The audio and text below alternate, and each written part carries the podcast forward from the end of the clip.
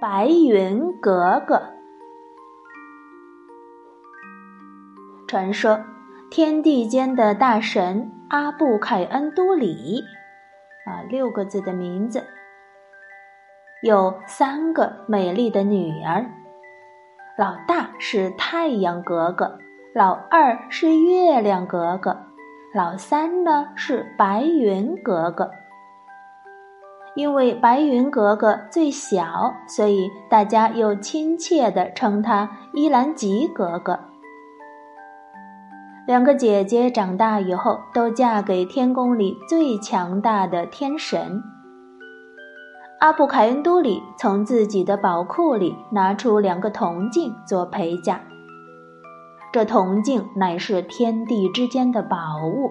它能发出万道光芒，一直照到世界的尽头。两姐妹在这宝物的帮助下，掌管着天地之间的温暖与光明。小女儿白云格格不愿意出嫁，她只想留在父亲的身边。大神也十分欢喜，对小女儿宠爱有加。为她穿上雪花云镶边的银衣裳，还把宝库的钥匙也交给她保管。白云格格最喜欢用云彩织布。有一天，她想到天河对岸摘几朵玛瑙云，为大神做一件彩色的衣裳。她就跳上云船，边划船边采云彩。忽然，远处隐隐传来了轰隆隆的响声。白云格格觉得很奇怪，天宫里一向都是很平静的，这种声音是哪里来的呢？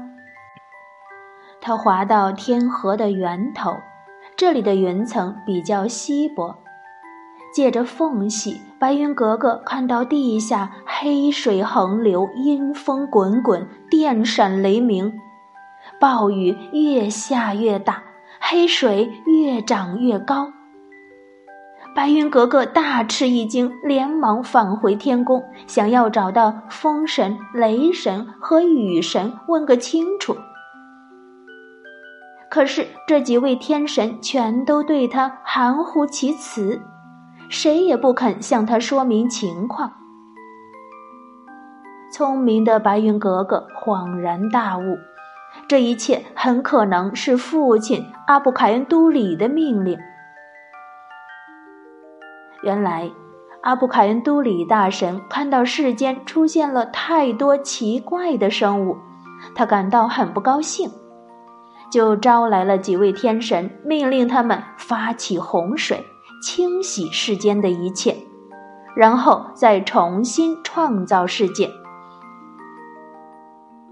善良的白云格格对父亲如此霸道的做法感到很气愤，他暗中下定决心要阻止这场大洪水。白云格格思来想去，想到父亲的宝库里肯定有宝物可以制止洪水，但是父亲的寝宫就在宝库的旁边。自己虽然有钥匙，但是想要走进宝库里也实在很困难。白云格格惦记着地上的洪水和生灵，决定趁着父亲熟睡的时候偷偷地溜进去。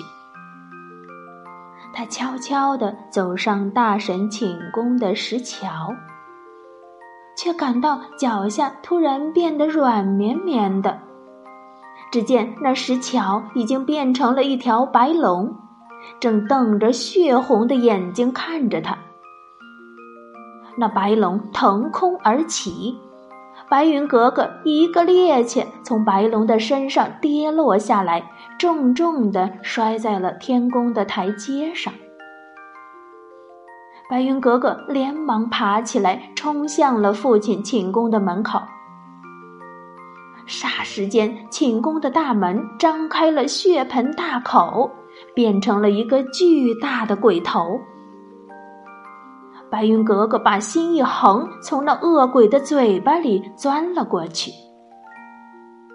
一股巨大的冲击力把白云格格狠狠地摔在了父亲寝宫的地面上。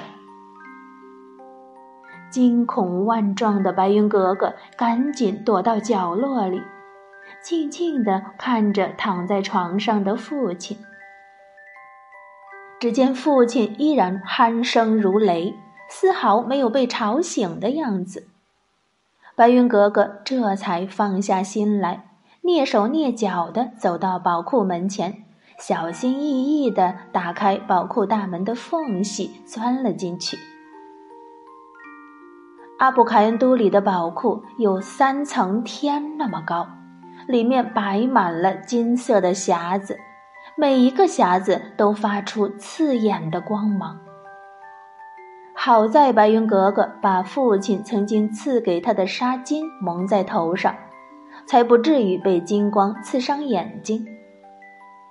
可是这么多的金匣子，到底哪一个能止住洪水呢？白云格格想了想，水来土掩，也许土能止住洪水。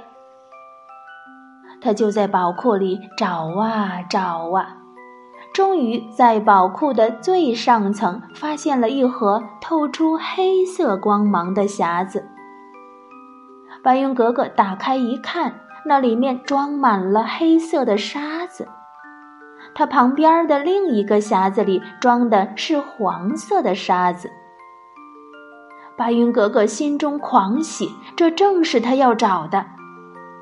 他不敢再耽搁时间了，抱起两个匣子就跑到了天河边上，毫不犹豫地把匣子里的沙子撒向了人间。顿时，沙子化成黑土，它们落到地上，变成了一座座高山和平原，把洪水拦腰截断，变成了湖泊。大地终于恢复了平静。天上的风神和雷神看到地上的洪水忽然被制住了，连忙跑去向阿布凯恩都里报告。大神十分震怒，他派出风、雨、雷三神，把白云格格抓回来。白云格格到处躲藏。两个姐姐也不肯帮助他。好在地上的生灵们为了感谢白云格格的救命之恩，都全力的帮助他。白云格格这才得以躲过风神的追踪。阿布凯恩都里大神听说抓不到白云格格，就命令雪神降雪，把地上的花草树木通通冻死。白云格格无处可躲，就站在枯树林里，和地上的生灵们一起受苦受冻。慢慢的，雪花给白云格格披上了一层又一层的雪衣裳。白云格格在白雪的怀抱里沉沉的睡去。再说，大神见小女儿不回来。心中开始后悔，他站在天上，大声的呼喊着：“女儿啊，回来吧！女儿啊，快回来吧！”可是白云格格再也没有回答他，而是化成了一棵又高大又洁白的树木，永远沉睡在了长白山上。后来，人们把白云格格变成的这种树叫做白桦树。即使到了今天，大兴安岭上依然是风雪不断，但是无论在多么寒冷的天气里，人们总能看到白桦树傲然挺立在大地上。在白云格格的守护下，这里的人们顽强地生存在大地上。从不屈服。好了，今天的故事我们就讲完了，小朋友们乖乖睡觉吧，晚安。